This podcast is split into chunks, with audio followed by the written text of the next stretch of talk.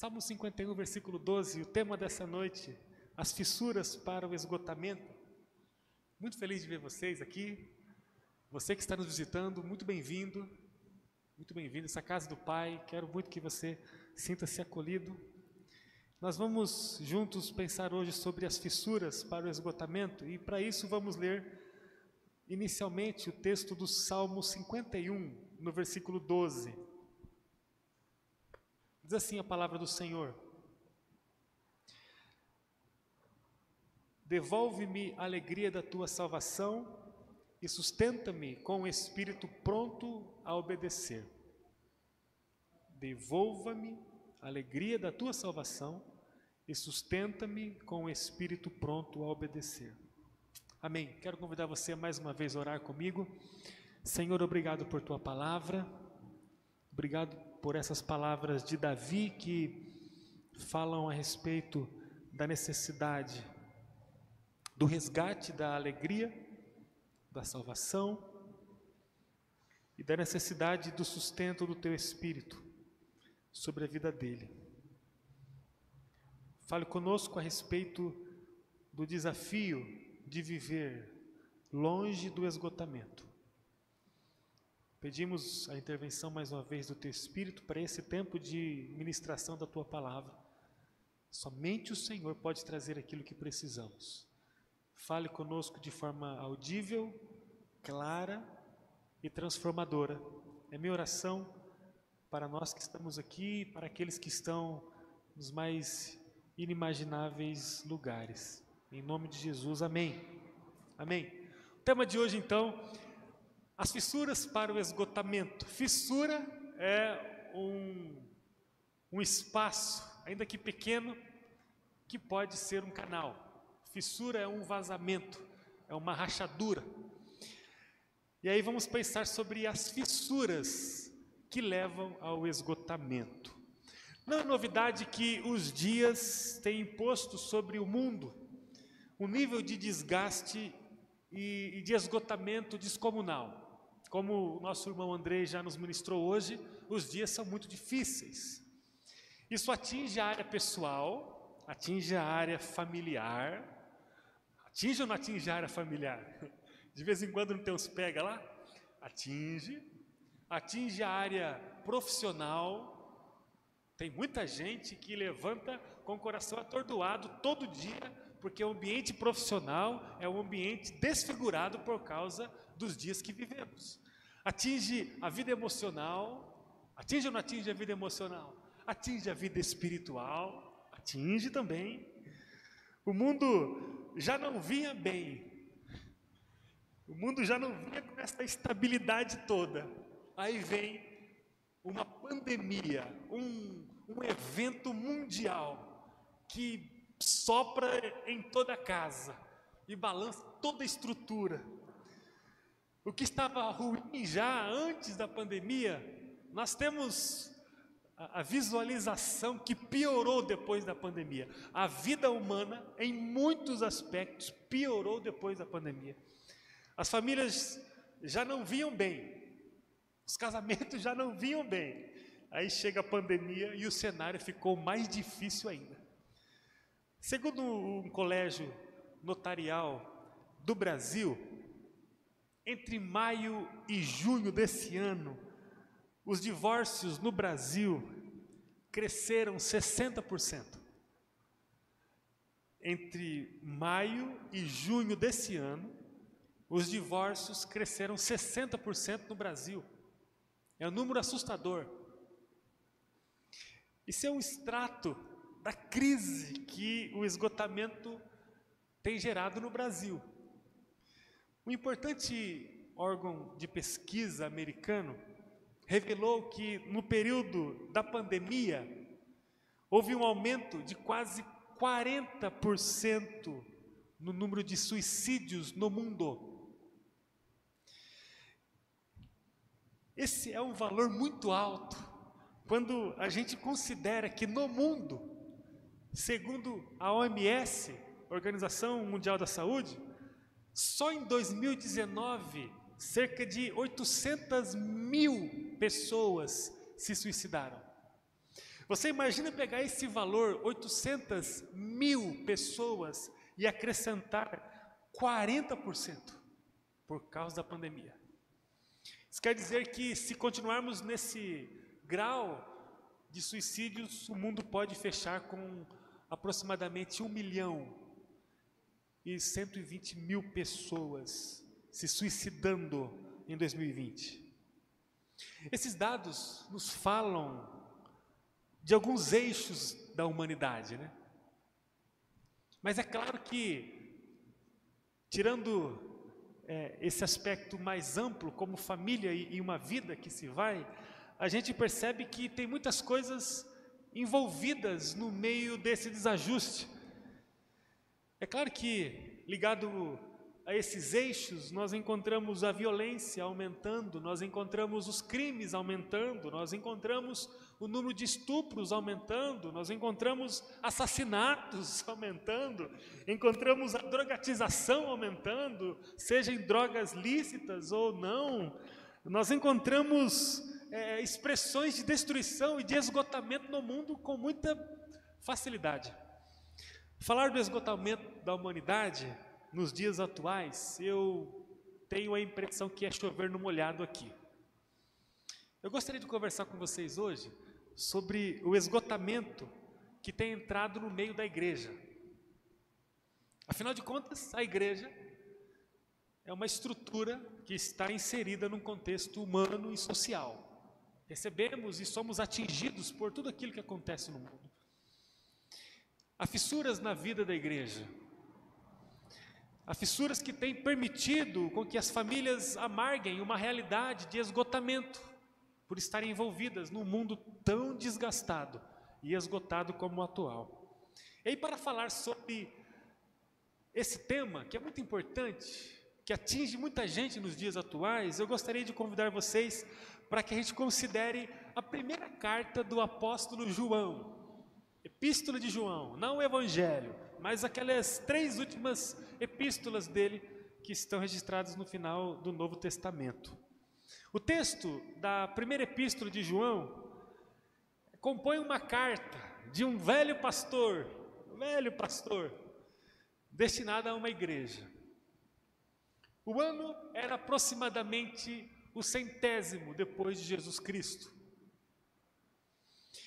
Jesus nasceu e depois de 100 anos, aproximadamente, ocorria esse evento, desse velho pastor escrevendo a uma igreja. Jesus esteve no mundo aproximadamente 33 anos. Portanto, quando o apóstolo João escreveu a sua primeira epístola para a igreja de Jesus, havia cerca de 70 anos que Jesus Cristo já havia subido aos céus e o Espírito Santo havia descido em Jerusalém. Nesse período, portanto, a igreja já era composta pela segunda geração, e alguns dizem que até a terceira geração porque muitos estavam lá em Jerusalém, quando Jesus Cristo sobe aos céus, vem o Espírito Santo, acontece o Pentecostes, e a igreja passa a viver de fato ali, aparelhada pelo Espírito Santo. A partir desse momento, até a escrita do apóstolo João à igreja, uma geração já havia morrido. Então nós estamos falando da segunda geração. E alguns dizem que já vivia no, no mundo, na igreja, a terceira geração. Então, os apóstolos, os discípulos, aqueles que estavam ali em Jerusalém, no grande movimento inicial da igreja, já haviam morrido. Mas João, velhinho, ainda estava ali, e então ele escreveu, como remanescente do grupo apostólico original, uma carta à igreja de Éfeso, algumas igrejas. A predominância do grupo que vivia a igreja naquele momento, no ano centésimo depois de Jesus, era uma igreja que já não estava mais lá nos primórdios do nascimento da igreja, há 70 anos. Mas eram os filhos e os netos espirituais, os filhos e os netos da fé daqueles que começaram lá. Os primeiros anos da igreja, lá no início, logo depois que Jesus vai aos céus e o Espírito Santo desce, foram brilhantes. A primeira geração saiu pelo mundo anunciando a ressurreição de Jesus com uma empolgação enorme. Jesus ressuscitou, nós o vimos, nós tocamos em suas chagas, ele ressuscitou, nós o vimos ascendendo-se aos céus. Muitos morreram, inclusive, sustentando esse discurso.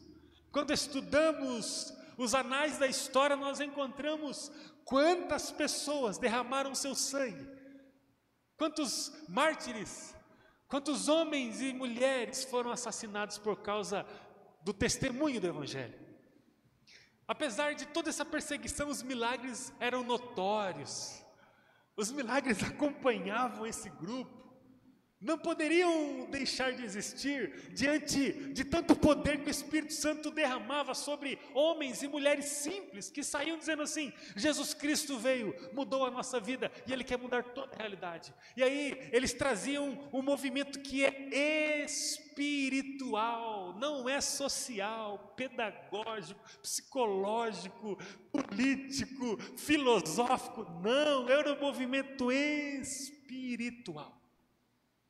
Pessoas eram impactadas pelo Espírito Santo, começavam a chorar, se derramavam diante do Senhor e sem entender, porque jamais alguém conseguiu construir uma explicação lógica e humana do mover espiritual. Diante de um mover espiritual, elas se dobravam diante do Senhor, suas vidas e suas famílias eram transformadas. Os anos iniciais foram brilhantes, os milagres eram notórios em todos os cantos. Quando lemos o livro de Atos dos Apóstolos, nós vemos o registro de como as multidões se abarrotavam no meio das reuniões da igreja, para ouvir a palavra de Deus, para ouvir acerca de Jesus. Quantas pessoas se juntavam para receber uma oração dos apóstolos, uma oração daquelas intercessores, intercessores que estavam levando a mensagem das boas novas. Salvação, cura, libertação sempre estiveram presentes no mundo por intermédio dessa igreja pujante, dessa igreja fervorosa, dessa igreja intercessora, dessa igreja que se dispôs a dar a própria vida em nome de uma causa.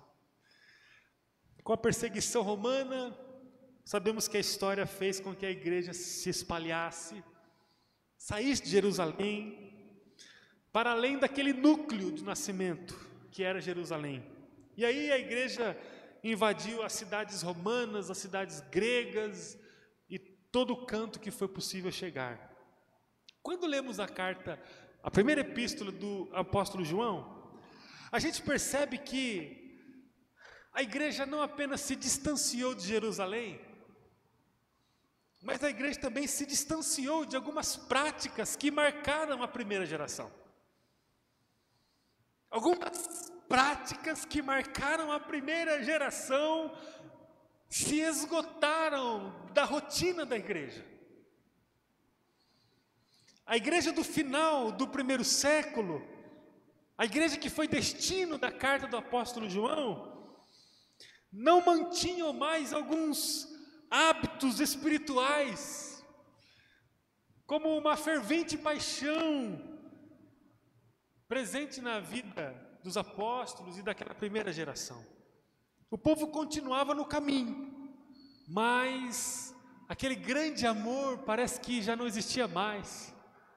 Se você conhece um pouco a Bíblia, você vai se lembrar que Jesus Cristo fala através do próprio João, no livro da revelação do Apocalipse, no capítulo 2, ali no versículo 4, falando a própria igreja de Éfeso, que era a igreja destino da primeira epístola de João, que essa igreja havia esquecido o primeiro amor. Você abandonou o amor que tinha no princípio, diz o texto, em Apocalipse 2,4.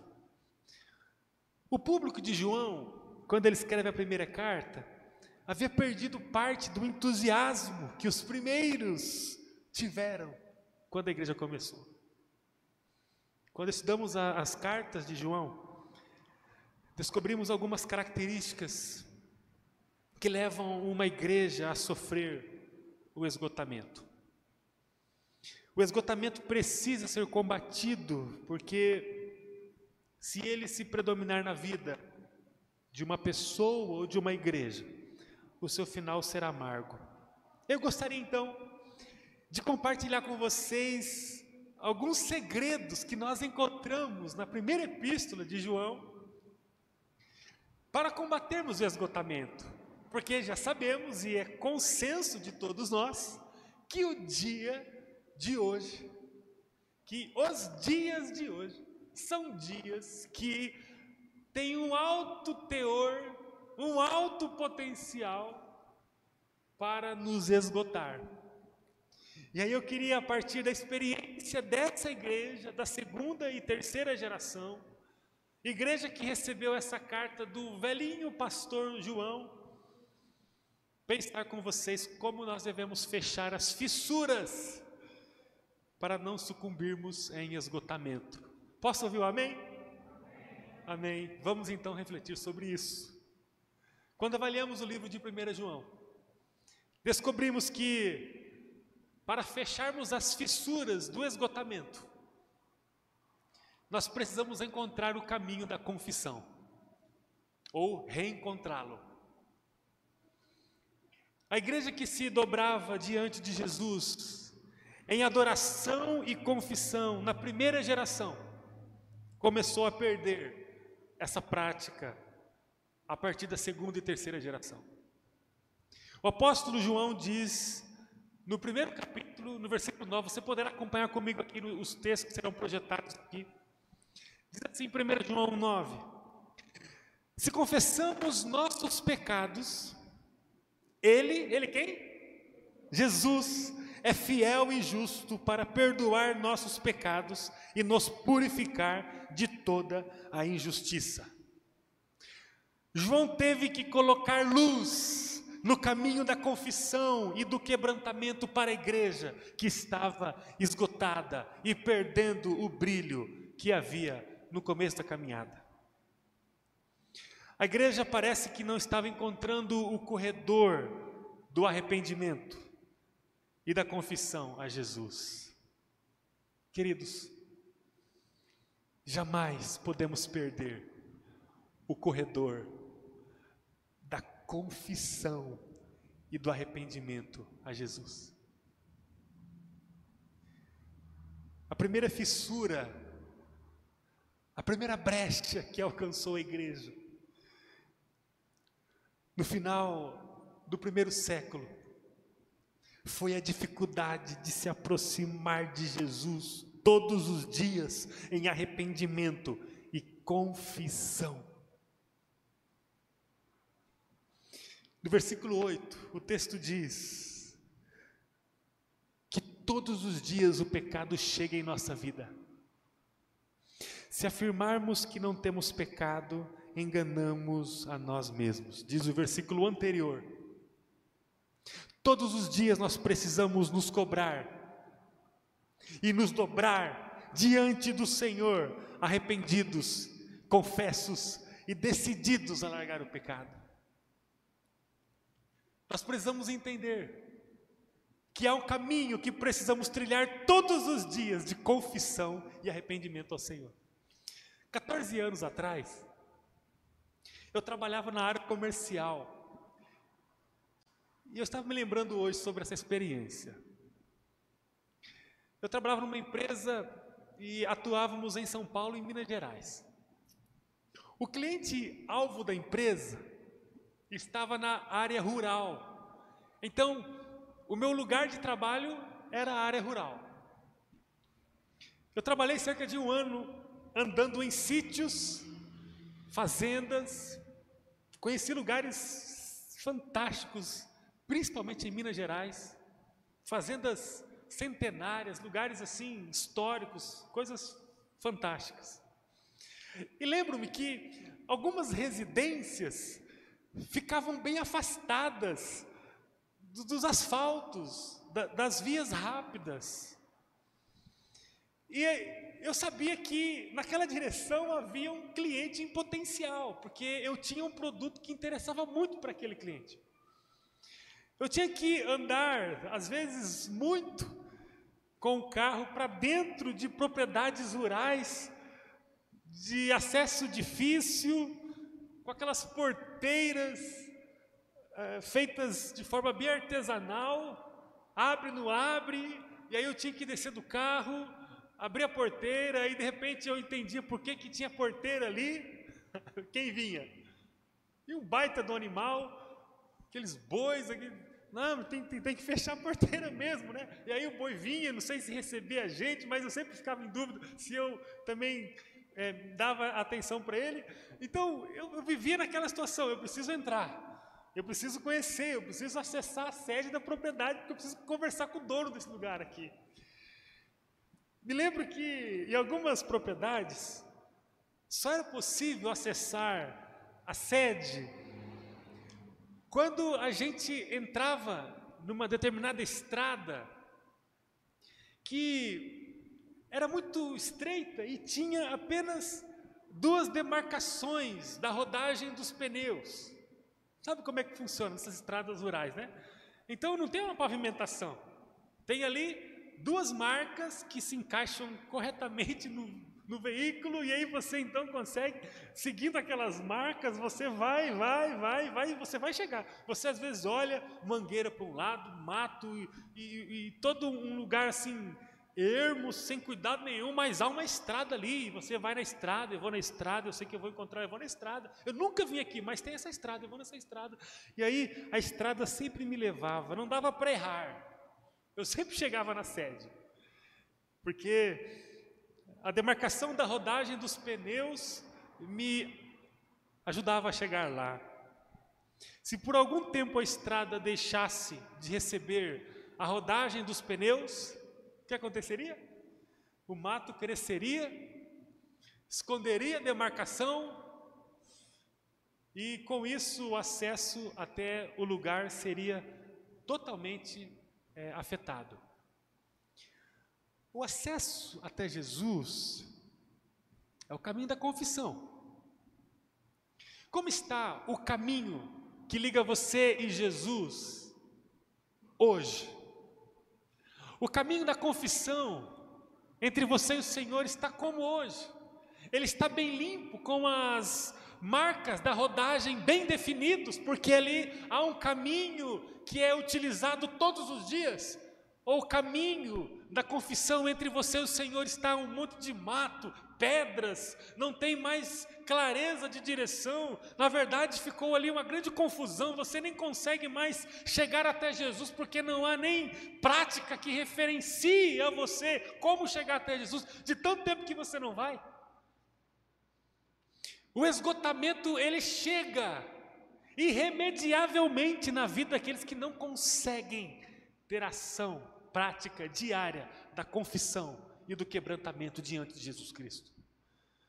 Será que o caminho que nos liga até Jesus está tomado pelos matos?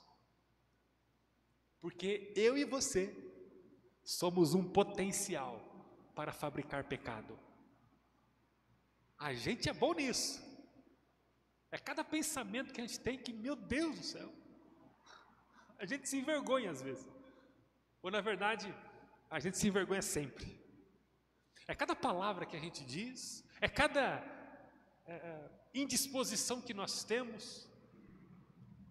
A gente é uma fábrica de pecado e nós não podemos dormir nem um dia com a consciência tranquila antes de acessarmos o caminho até Jesus em confissão. Senhor, eu preciso do Senhor se confessares os vossos pecados, diz o pastor velhinho João, ele é fiel e justo para vos perdoar e purificar. Sem confissão, a fissura vai aumentar? Vai. E o esgotamento pode chegar? Vai chegar, porque a fissura vai se encarregar de esgotar você. Para fechar a fissura em nossa vida, nós precisamos encontrar diariamente o caminho da confissão. A outra coisa que eu vejo no livro é que além de termos a prática de confessarmos ao Senhor todos os dias a nossa vida, nós precisamos exercer o amor ao próximo. aquele amor fervoroso que consumia o coração da primeira geração da igreja, estava em xeque na segunda geração. O apóstolo João, com muita ênfase em toda a carta, ele escreve para a igreja reconsiderar o amor ao próximo. Eu vou ler aqui alguns textos, tá? O pessoal vai bem dinamicamente passar aqui para vocês verem. Depois vocês podem ler em casa esse texto. 1 João 2, de 9 a 11, o texto fala assim: Olha só, pense agora na prática do amor ao próximo. O apóstolo escrevendo essa carta para a igreja. Se alguém afirma, estou na luz, mas odeia seu irmão, anda na escuridão. Quem ama seu irmão permanece na luz e não leva outros a tropeçar. Mas quem odeia seu irmão ainda está na escuridão e anda na escuridão. Não sabe para onde vai, pois a escuridão o cegou. Outro texto, 1 João capítulo 3, versículo 14. Se amamos nossos irmãos, significa que passamos da morte para a vida. Aqui há uma condicionante. Se se amamos o nosso irmão, passamos da morte para a vida. Mas quem não ama, continua morto. 1 João 3,16. Sabemos que o amor, sabemos o que é o amor, porque Jesus deu sua vida por nós. Imagina o pastor João falando para a igreja isso aqui, segunda geração da igreja. Portanto, também devemos dar a nossa vida por nossos irmãos. Dar o que para o irmão? A nossa vida. Dar o que? A vida. Que conversa que é essa? A vida. A vida? Não, mas deve ser uma oferta. Não, é a vida. Não, deve ser uma cesta básica. Um, pô, um pacote de arroz. Tá bom? Não tá bom? A vida. Sabemos que devemos dar a nossa vida pelos nossos irmãos. Último texto, 1 João 3,18. Filhinhos, olha a palavra do pastorzão querido. Filhinhos, não nos limitemos a dizer que amamos uns aos outros. Esse limite é muito pouco. Demonstremos a verdade por meio de nossas ações. Olha a fala do pastor. João fala que não amar o próximo é o mesmo que viver cego na escuridão. Qual é a chance de enxergar? O cego na escuridão. Porque talvez o cego poderia ver alguma luz ali e aí tentaria tateando, talvez seguir um caminho pela luz, mas além de estar cego, está na escuridão.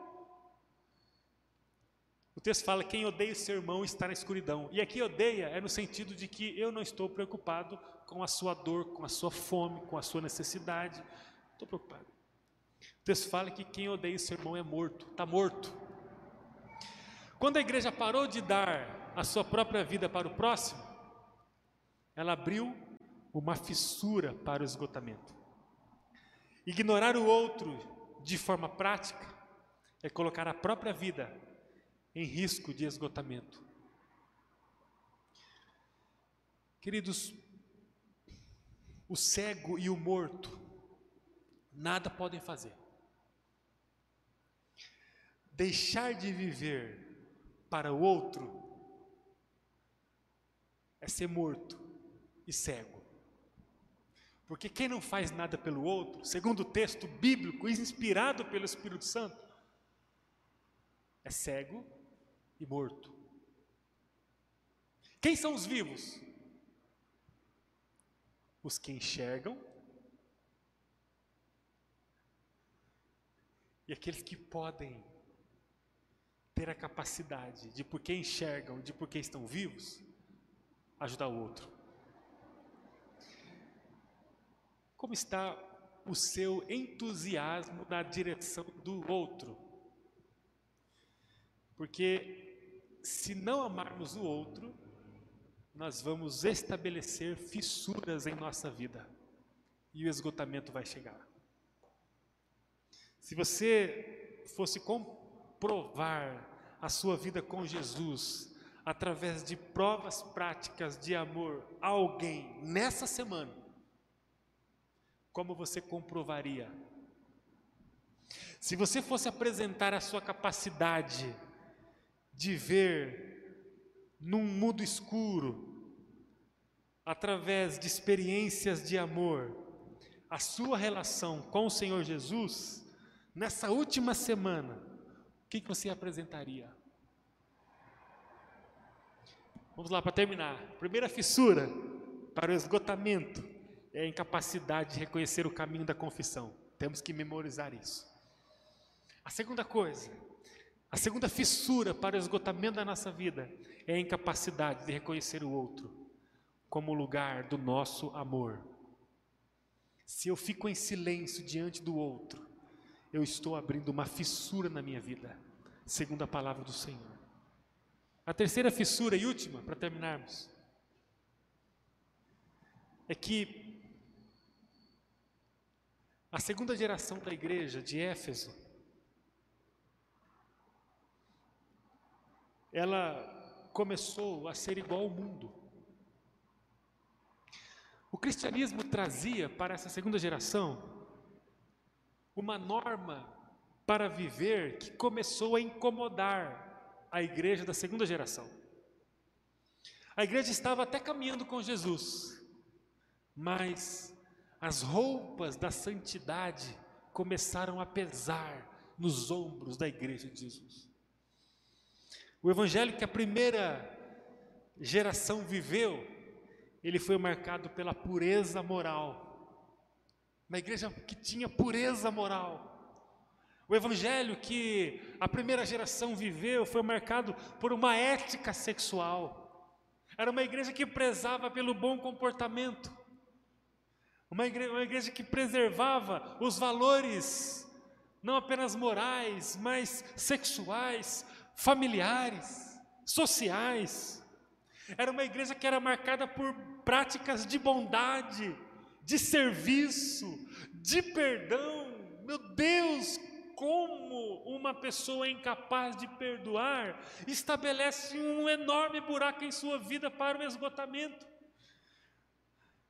Era uma igreja, em sua primeira geração, que manifestava o poder do Espírito Santo, que tinha bom testemunho diante do corrompido mundo. Aí o apóstolo João, acompanhe comigo esse texto, é o último texto. 1 João, capítulo 2, versículos de 15 a 17. O apóstolo João se levanta e fala a toda a igreja de Éfeso, dizendo: Queridos irmãos, vocês que já são filhos e netos na fé da primeira igreja que nasceu em Jerusalém, deixa eu falar uma coisa para vocês. Abre aspas. Não amem este mundo nem as coisas que ele oferece, pois quando amam o mundo, o amor do Pai não está em vocês. Porque o mundo oferece apenas o desejo intenso por prazer físico, o desejo intenso por tudo que vemos e o orgulho de nossas realizações e bens. Isso não provém do Pai, mas do mundo.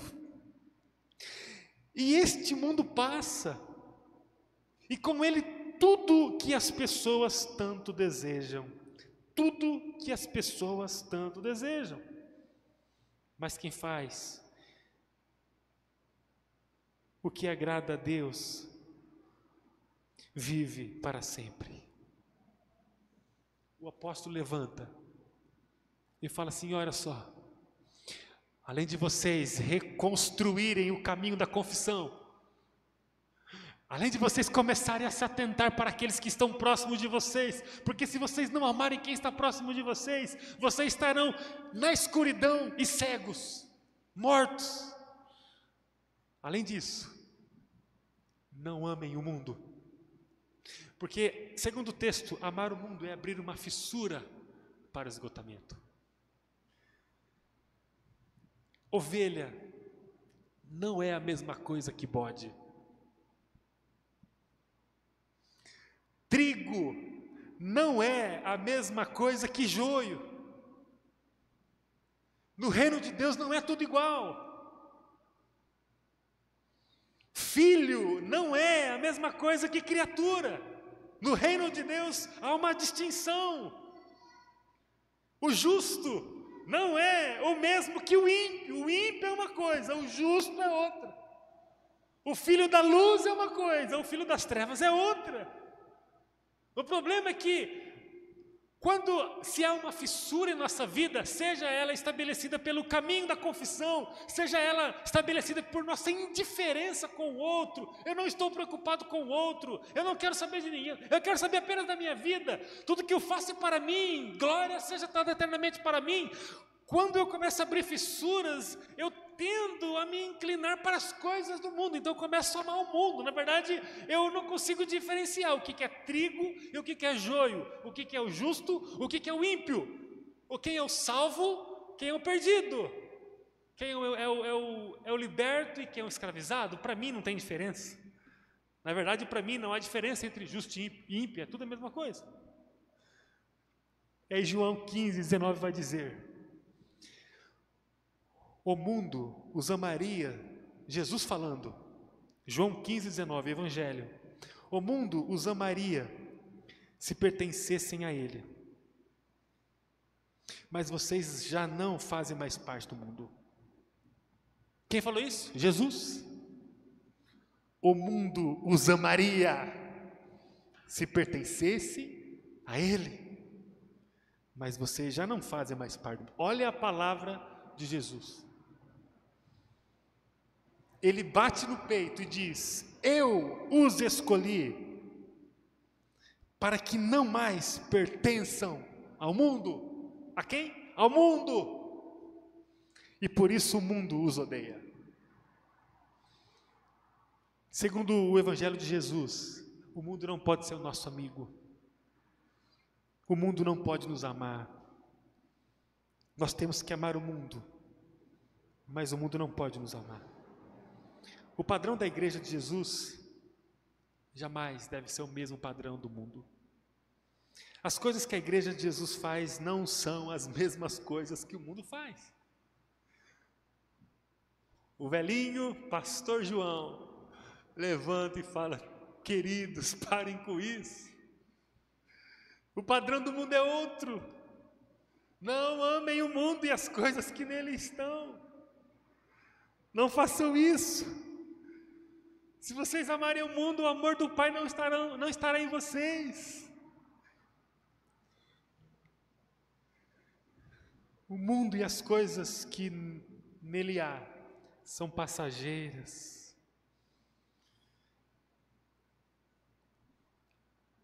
Fecharemos as fissuras da nossa vida contra o esgotamento quando vivermos diariamente a confissão ao Senhor, o amor ao próximo e a rejeição ao mundo. Eu não quero que o esgotamento alcance a minha vida. Não aceite o esgotamento sobre você. Arrependa-se. Encontre o trilho. Encontre o caminho da confissão. Ninguém vai fazer esse caminho por você, é você e você. Encontre o caminho da confissão. Diga assim: Senhor, eu me arrependo. Todos os dias eu vou ter bastante coisa para falar para o Senhor em arrependimento, todos os dias. Ame aqueles que estão próximos de você. Deixe ser amado por pessoas. Não desconsidere o outro. E rejeite as coisas do mundo. Dessa forma, Jesus vai preservar a sua vida porque as fissuras do esgotamento serão fechadas. Amém? Serão fechadas. Qual é o caminho? A confissão, a aproximação de pessoas e a rejeição do mundo. Confesse a Jesus, ame pessoas, rejeite o mundo. Confesse Jesus, ame pessoas, rejeite o mundo. Quando o esgotamento chegar na sua vida,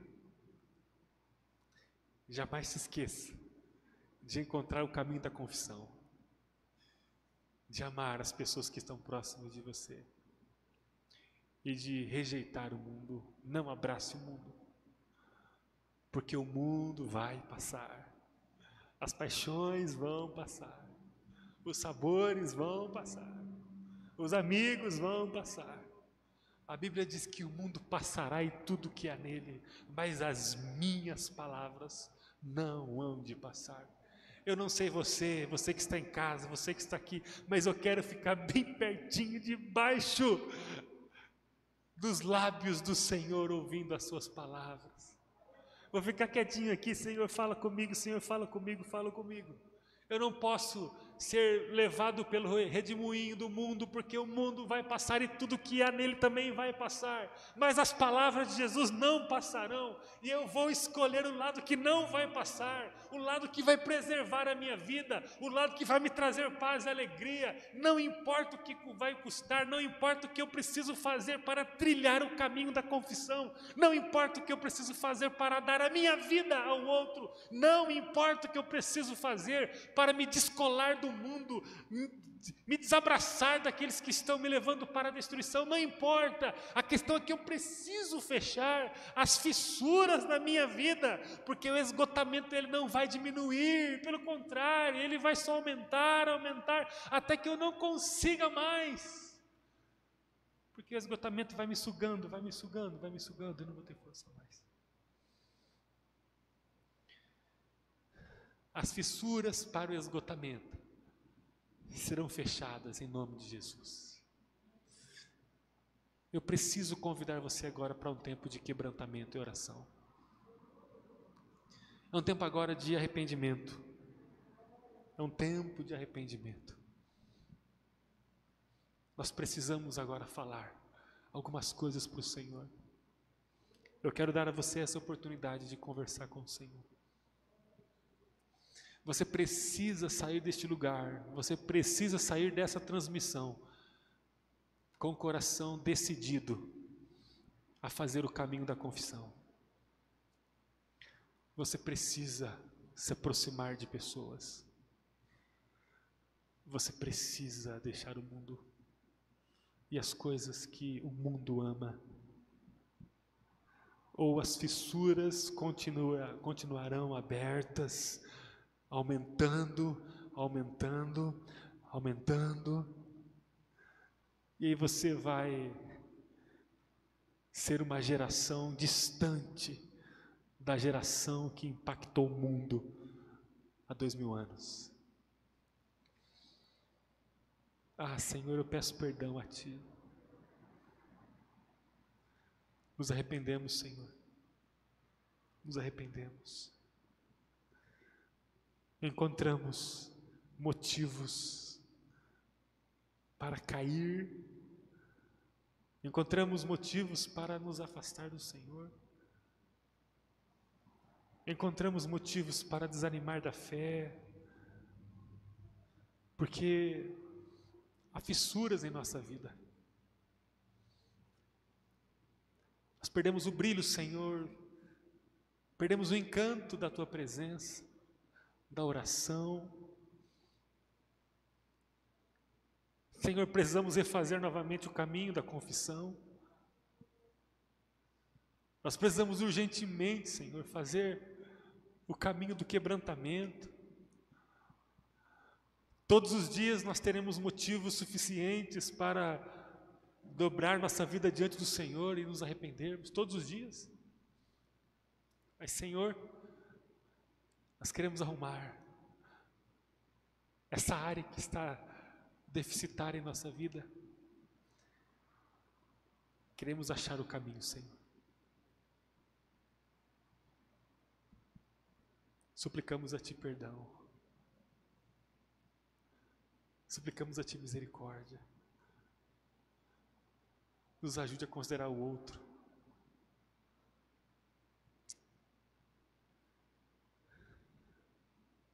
Nos ajude a receber o amor do outro.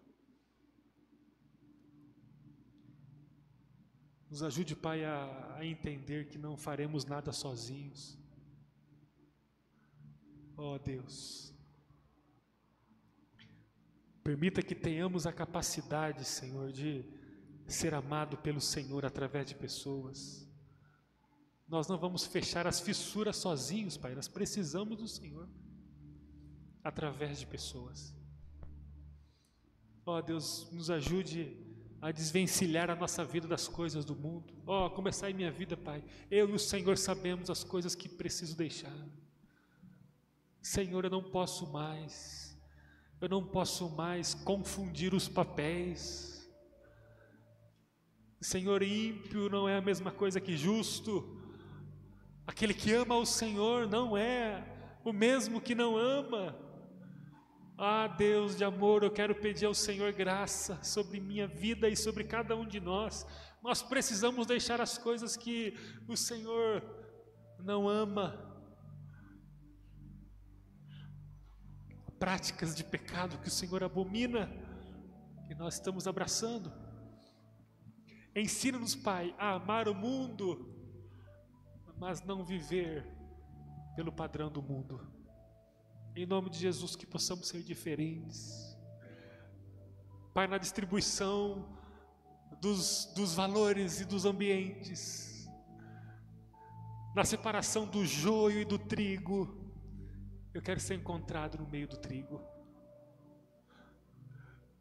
Ah, Deus, na separação da ovelha e do bode, eu quero ser encontrado no grupo das ovelhas. Ah, Deus, feche nossas fissuras, Pai. Deus de amor, feche nossas fissuras. Feche nossas fissuras, Pai. Nós não podemos continuar andando na escuridão, sendo empurrado por um mundo que não ama ao Senhor.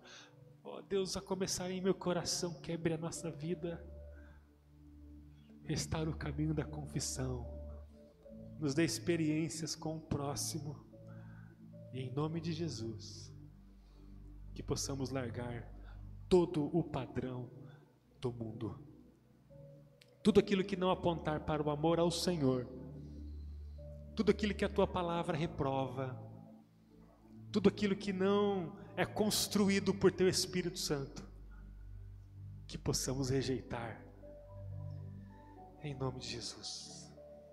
Amém.